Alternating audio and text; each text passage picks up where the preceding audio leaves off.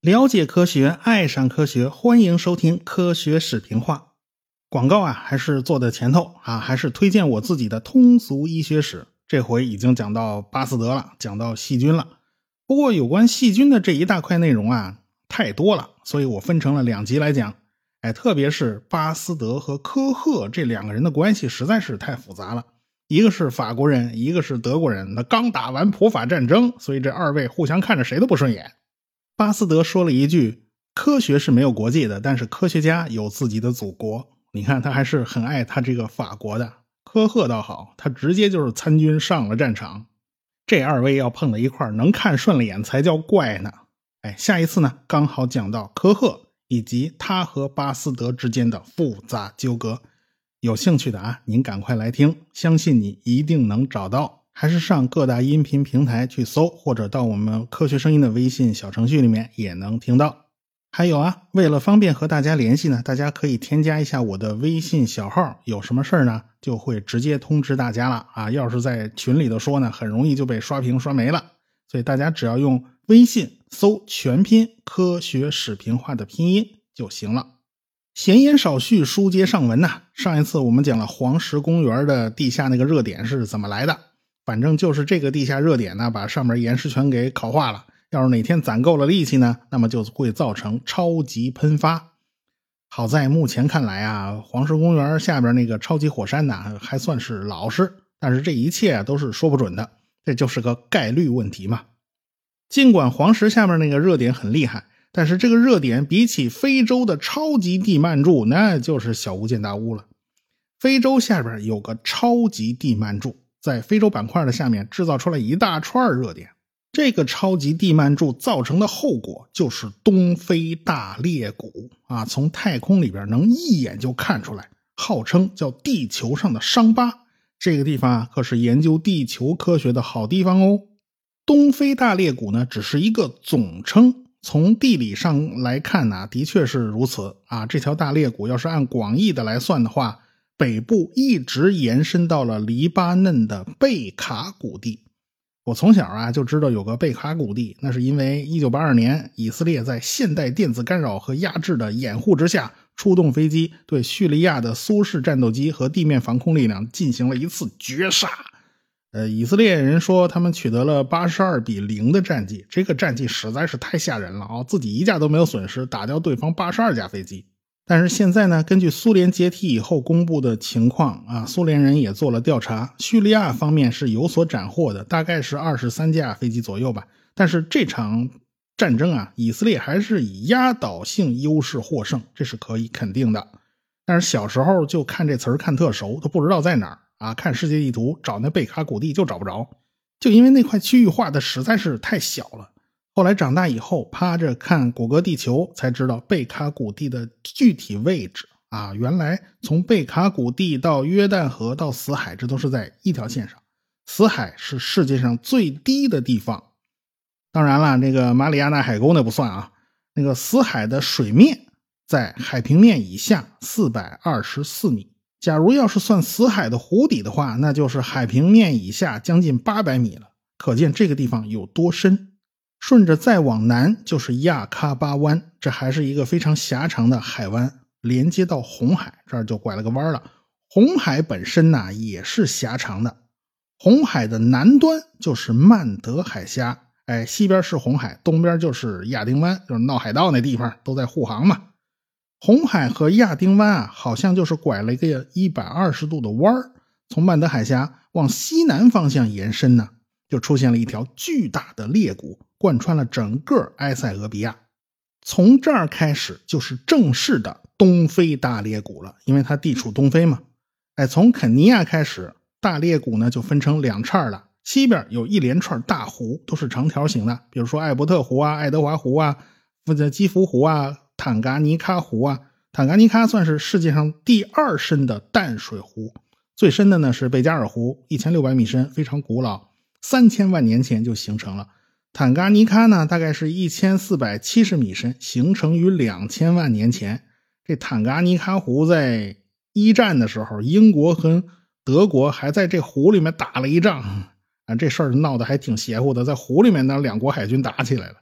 东边一路呢也是有湖的，也是有火山的，但它没有那么多水，就没有那么多大湖，它主要是裂谷。我们印象里山谷啊，总应该是两山加一沟，这叫山谷啊啊，地形非常险峻。其实东非大裂谷之所以壮观，就是因为它特别宽，哎，大概有几十公里到两百公里宽，谷底是非常平坦的，你可能都感觉不到啊，这是一个深谷。但是你真要到裂谷的边上看看，两边都是直上直下高达两千米的山，所以呢，这个地方整体高度是很高，它是个高原。裂谷在两侧的高原上都是分布着很多很多的火山的，比如说乞力马扎罗呀、肯尼亚山呐，这些都是火山。所以呢，裂谷分成了东西两边，就像两个括号，最南边若即若离的汇合在了一起，是一段一连串的小裂谷。再往南就是马拉维湖，这也是个狭长的湖泊，是世界第三深的湖泊，有七百米深。大家其实也都能想明白，为什么这么多长条形的狭长的湖泊呢？而且一个个还都挺深的，还不是因为这就是峡谷地形灌满了水形成的吗？最后呢，大裂谷在赞比西河谷啊，逐渐就消失了。这儿都快到海边了，海对面就是马达加斯加。哎，可见大这个大裂谷延伸了有多长。现在很多人去非洲旅游。去肯尼亚看动物大迁徙，去塞伦盖蒂啊，去马赛马拉呀，这些地方实际上就是在大裂谷东西两个括号的中间维多利亚湖的东边东西两个大括号中间包围着的就是这个维多利亚湖。维多利亚湖是世界上第二大淡水湖，仅次于苏必利尔湖。哎，这个湖啊，这个面积还是相当的圆呐啊，它不是长条形的，所以这个大湖和旁边的坦噶尼喀就好像是一个是太阳，一个是弯月亮。为什么会有这样的差异呢？我们过会儿再讲。总之啊，东非大裂谷全长能有六千四百多公里，而且是非常的宽，所以特别明显，在太空里都能一眼就认出来。这就好像是地球的一道伤疤。其实这个地方啊，可不是伤疤那么难看。这地方是非常漂亮的一个旅游的圣地，动植物的天堂。就在埃塞俄比亚的哈达尔，哎，有一支考察队发现了远古时代人科动物的化石。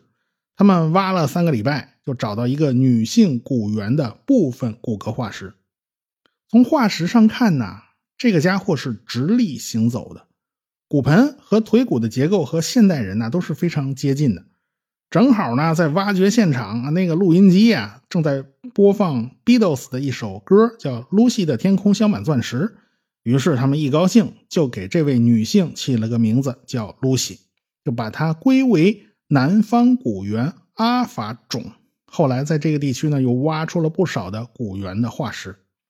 所以说，三百二十万年前。这个地方很可能就是人类的祖先曾经生活过的地方。当然，很多人是不知道啊，这个地方就是岩石圈下边那个超级地幔柱撕裂非洲大陆和阿拉伯半岛的地方。东非大裂谷呢，只是个地理上的称呼。从地质学上来看，这个结构叫三连支，也就是红海、亚丁湾。和非洲的东非大裂谷构成了一个 Y 字形，发现卢西的这片区域就靠近这个典型的三岔路口，就是那个字母 Y 的形状。大家有机会啊，不妨仔细观察一下，比如说看到干涸的土地啦，看到开裂的墙皮啦，大家都仔细观察一下啊，那种裂纹有没有那种十字路口的啊？有有没有那种五角场一样的五根线的？有吗？我今天找资料的时候啊，找了很多很多土地开裂的图片以及石头开裂的图片，就很少出现十字路口的形状，交叉这种就很少，找到的基本上都是丁字路口或者是 Y 字形的三岔路口。我们的地球要是出裂纹，也是经常出现 Y 字形的这种三叉形的裂纹，所以红海、亚丁湾和东非大裂谷就构成了一个 Y 字形的三叉形裂纹。因为超级地幔柱制造了一连串的热点啊，这个地方地下压力是非常高的，整块地皮都被顶起来了，就构成了一片高原。但是就像吹气球一样，啊，这个气球吹大了，这个皮儿就被拉薄了。所以这个地方的岩石圈是很薄的，而且是承受了拉力的。有些地方就出现了裂纹。大家都玩过麻将牌吧？这一排麻将啊，这摆的整整齐齐的，你拿手顶住两端，就能把一整行麻将牌全都提着离开桌面。这个时候，你敢不敢稍微松点劲儿？你敢吗？你只要稍微一松点劲儿，那中间那麻将牌它立刻就掉下去。大裂谷呢，被拉出了一大串裂纹，这岩石圈基本上就相当于这一排麻将牌。你拉开以后，中间就往下掉，因此这块的地皮就塌了一大片，哎，中间就出现了一个塌陷型的山谷，哎，所以它底部还是比较平的嘛，就是这么来的。有的地方呢，能看到山头啊，就像台阶一样，一个台阶一个台阶的高上去。一八九三年，英国的地质学家就对东非大裂谷啊展开了五个星期的考察。当时英国人就断言，这个地方根本就不是靠河流切出来的峡谷，跟美国科罗拉多大峡谷它就不是一码事儿，它是这种下陷造成的。后来大家去研究一下裂谷之中的火山口，就发现。越靠近边上越古老，中间的普遍都很年轻，这说明什么问题呢？是不是很像海底扩张学说描绘的那些海底火山呢？所以啊，当年魏格纳搞大陆漂移学说的时候，就拿出东非大裂谷当做是一个非常强的证据。等到了板块学说确立了以后呢，大家就开始用板块构造理论来解释这个裂谷的形成原因。大概是三千万年前，在埃塞俄比亚的阿法省脚下出现了一个超级地幔柱，在这儿形成了一个大热点。红海和亚丁湾这儿就已经开始出裂纹了，但是那个时候东非大裂谷还没能拉出裂纹呢。后来阿拉伯半岛开始和非洲分开，你知道啊，天崩地裂那都是大事儿，大地裂开肯定是不平静的。所以，在这个地区就有一连串的火山爆发，从埃塞俄比亚到也门、苏丹、沙特西部都有岩浆的活动。开始冒的是玄武岩，到三千万年开始呢，出现的是流纹岩。那么这个时候，红海和亚丁湾这个地区的海拔可能和海平面是相当的。那时候海水还没有灌进来呢，只是大地出了纹路。到了两千八百万年前，这个地皮的下陷就越来越厉害。已经低于海平面了，于是红海和亚丁湾就开始进水了。当时肯定也还没有这么宽，既然已经灌了水，这儿就开始出现了海象沉积。从此，他们的命运就和当年当陆地的时候那就是不一样了啊，那就是两码事了。到了两千五百万年前，这三岔口全都成型了。埃塞俄比亚这一条线上开始出现了火山喷发，但是地皮呢也还不算正式裂开。到两千万年前，红海就开始快速沉降，说白了就是海底塌了。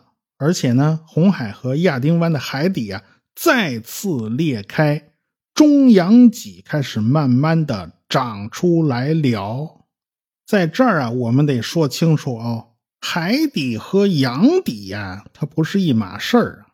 因为大洋是有中洋脊的，海底是会扩张的。没这个本事，您就不叫大洋板块。因此，你别小看人家红海和亚丁湾，人家可是正经八百的大洋的坯子。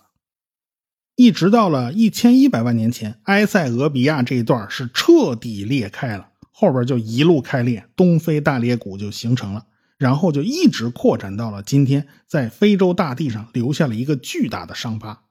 这条疤痕就把非洲就分成了两块了。啊，西边那个大块的叫努比亚地块，哎，另一边那就是索马里地块。红海和亚丁湾的海底我们是看不到的，所以一般人根本就不知道这三个是属于同一个三连支的结构，也就是同一个三叉口。那么，为什么东非大裂谷会分成两叉呢？也就是后边分成了左右两个括号啊，整个形状就像个琵琶。因为在这个地区有一个形成非常早的克拉通，叫做坦桑尼亚克拉通。克拉通啊，其实就是一种非常硬核的地块这东西形成以后就非常非常硬，简直就是个蒸不熟、煮不烂、锤不扁、炒不爆，响当当的一颗铜豌豆。这个非洲板块肚子里刚好有这么个玩意儿，就算是裂纹人家都绕着走啊，惹不起这地方。所以这个地方的中心地区就是维多利亚湖啊，这个湖非常大，绕着湖转一圈有三千两百多公里。围着这个湖的呀是三个国家，据说因为湖里面一个半个足球场大小的这么一个岛啊，两边还打过架。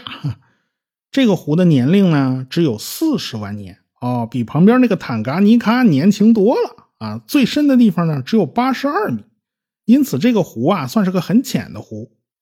哎，这个湖曾经在一万七千三百年前曾经干涸过啊，为什么会干掉呢？很可能就跟冰河期是有关系的。那时候所有的水嘛都蒸干了，就变成冰雪了嘛。到了一万四千多年前，这个湖又一次灌满了，大概是天气暖和过来了嘛。所以啊，这种沧海桑田的变换在地质历史上那是家常便饭呢。那么有一个问题啊，东非大裂谷将来会不会扩展成一个大洋呢？按照主流观点，够呛。为什么呢？地球上的三岔口结构啊，其实很多，但是现在看来啊，总是两岔能撕开以后发展成大洋板块，第三叉拉不开。也就是说，红海和亚丁湾岩石圈给扯开了，下边的地幔软流圈的物质上上涌啊，形成了中央脊，开始海底扩张过程了。但是这一来，地球内部的劲儿就给泄了。啊，给释放出来了，他就再也没有力气把东非大裂谷给扯开了。所以 Y 字形一撇一捺扯开了，中间的一竖已经没力气了。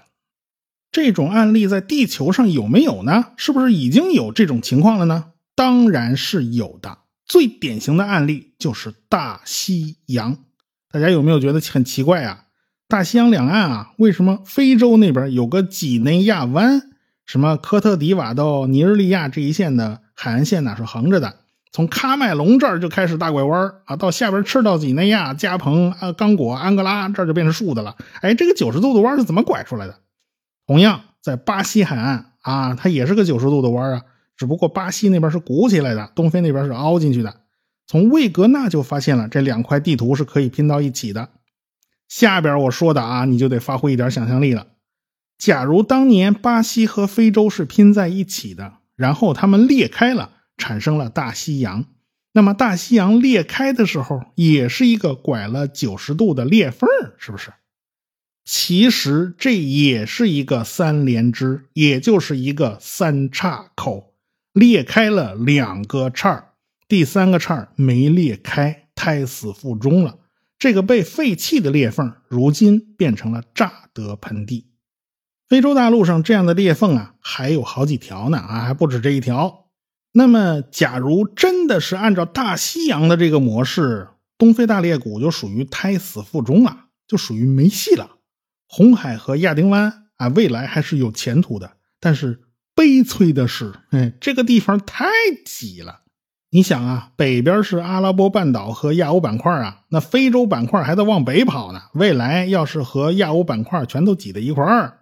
红海和亚丁湾这二位有这么大力气撑得开吗？你这撑得过二位大哥吗？你那胳膊拧不过大腿呀！所以他们再宽也宽不到哪儿去啊！就是扩张到一定程度又给人挤回来了。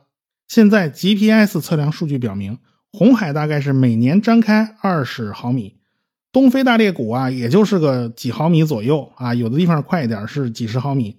所以这个地方看来啊，扩张的不是太怪。啊，果然不是很给力的样子。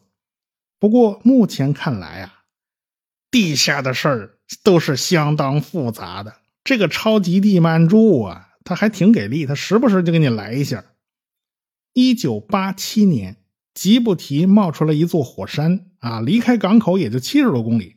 这个火山就是从地下裂缝里冒出来的啊，就熔岩到处流啊。爆发出来之前呢，地上鼓起一大包，后来喷了一阵子。这山头呢也才三百米，这个火山和夏威夷的火山就很像了，不是喷出来啊浓烟滚滚直上云霄那种，它不是，它就是到处流淌岩浆的那种。不过这座火山你别看它不高啊，它可是把非洲大陆和阿拉伯半岛给掰开了一点二米，也就是红海加宽了一点二米。你想啊，平时每年走两公分呢，你这一下呲啦一下，这这很有效率了。这到了二零零五年，埃塞俄比亚的阿法盆地就发生了一场大地震。这地方地震呢，都是跟火山活动是有关系的。这个地方脚底下三十二公里深的地方，有一大包岩浆。据计算呢，大概有三千立方公里这么多。这东西要涌上来兴风作浪，那真够呛那玩意儿。这一地震不要紧，有个地方就被震出了一个大裂缝，这地面突然下沉了三米，迅速向两侧裂开。裂开的这个大裂缝啊，足够把好几头骆驼、好几头山羊给吞没了。在接下来的三个礼拜时间内，这个地方发生了一百六十多次地震，形成了一个宽八米、长五百多米的大裂缝。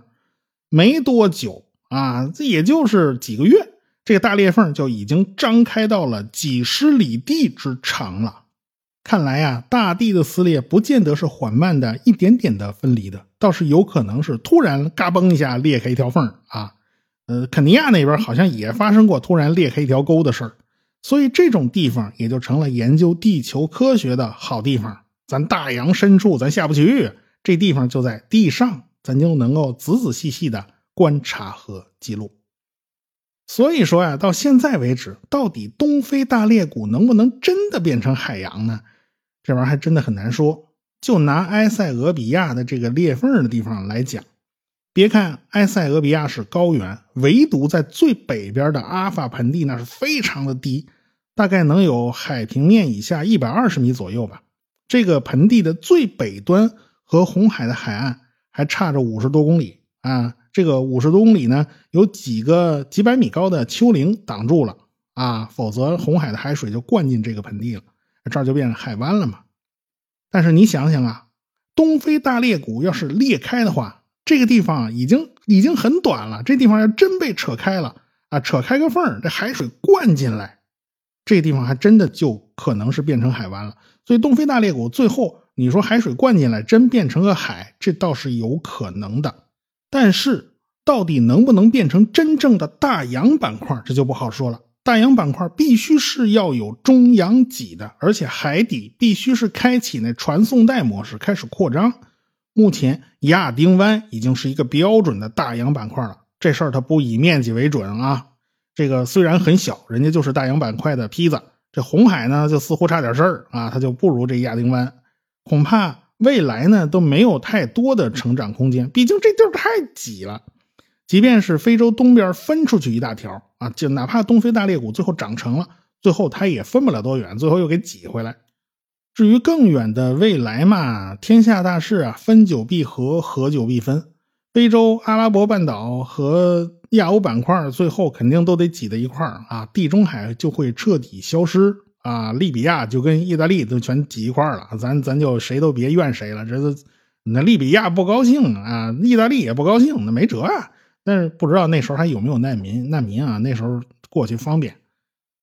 地中海的命运啊，也是挺沧桑的。毕竟这是特提斯洋的一个遗迹。凡是古老的东西，故事一定是不少。要知道啊，地中海在历史上曾经完全的干涸过。这么大的一片海域啊，两千年里面就已经干了个底儿朝天了啊，这儿成大沙漠了。这个景象我们根本就不敢想象。那到底发生了什么事儿呢？到底是怎么发生的呢？我们下回再说。科学声音。